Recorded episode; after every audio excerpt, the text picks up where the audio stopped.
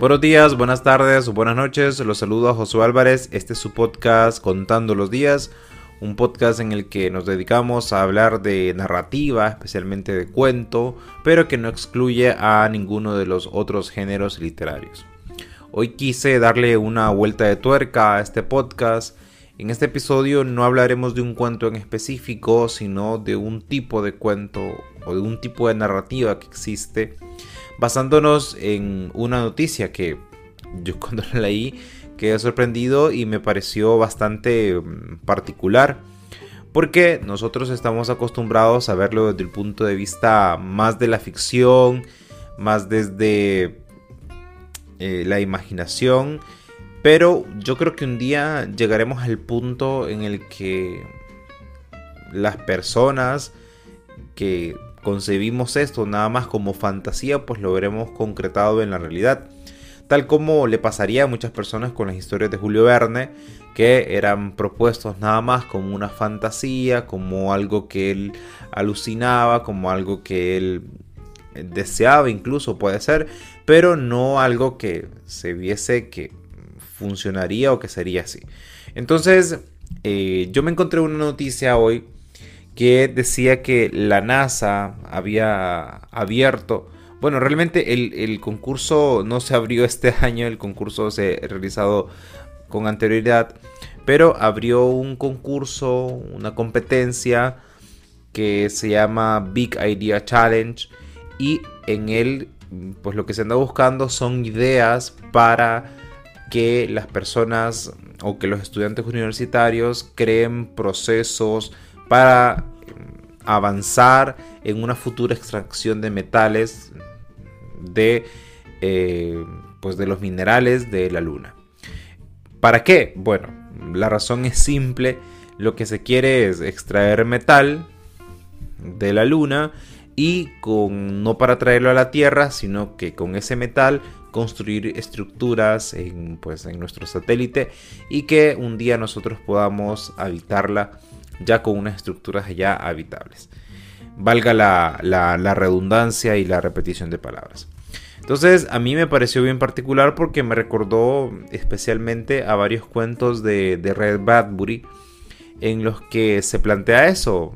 Eh, pues personas viviendo eh, en la luna.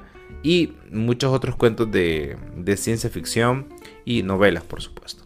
Entonces yo lo que me puse a pensar y reflexioné es cómo casi sin darnos cuenta, porque esta fue una noticia que me encontré casi fortuitamente, cómo sin darnos cuenta vamos progresando a eso que en el pasado era una ficción. Lógicamente, este es nada más un concurso, es nada más una especie de competencia que se ha armado para ver qué estudiantes universitarios logran obtener ideas o, logran generar ideas que le permitan en el futuro a la NASA eh, poder crear unas estructuras allá en, la Luna con los mismos metales de la Luna. Obviamente es algo que está pues, más que en pañales, es poquísimo lo que se tiene hasta el momento, pero honestamente mm, son pasos que emocionan o ilusionan a los que nos gusta la, ficción.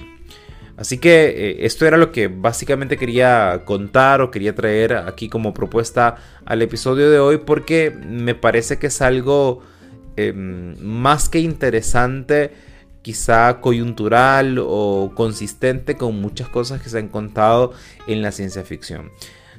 Así que probablemente un día los primeros habitantes de la luna tengan a un, a un niño y ese niño pues no tenga demasiados amigos porque no hay demasiados habitantes en la luna, así como plantea en alguno de sus cuentos el gran escritor Ray Bradbury.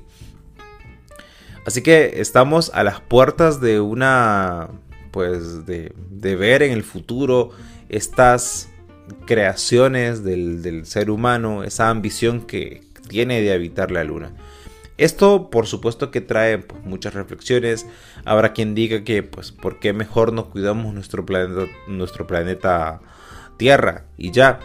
Porque de hecho el día que a la Tierra le toque por fin de desaparecer o le toque extinguirse como planeta, pues se asume que también con él pues desaparecerá la luna o al menos es lo que se espera que suceda con, ella. A mí particularmente lo que más me llama la atención es que eh, el criterio que se da para que se extraiga materiales de la luna no sea tanto em, el asunto de que sean finitos.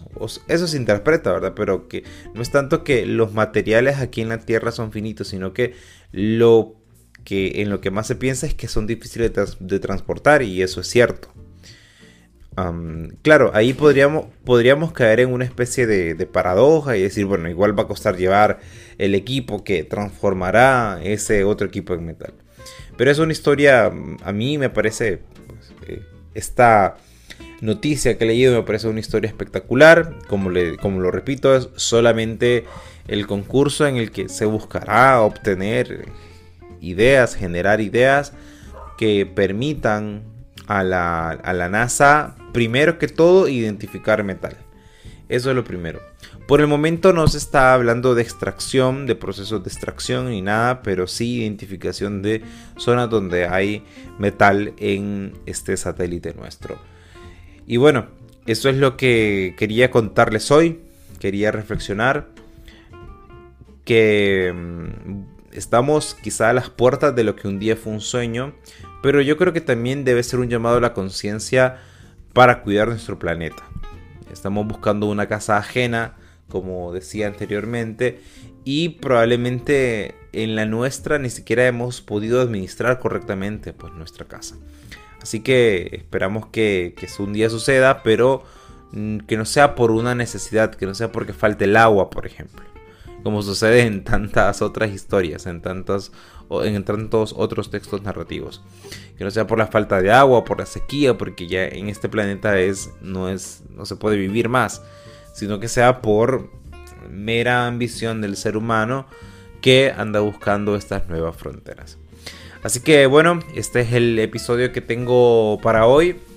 Quería pues darle una vuelta de tuerca a, lo que hacemos generalmente con, un episodio y esta noticia me pareció perfecta porque se presta mucho para el juego de la fantasía. Así que, eh, pues hoy, hoy no puedo decir busquen, lean y juzguen. Les puedo decir nada más juzguen los acontecimientos que están pasando. Nos veremos hasta la próxima. Chao.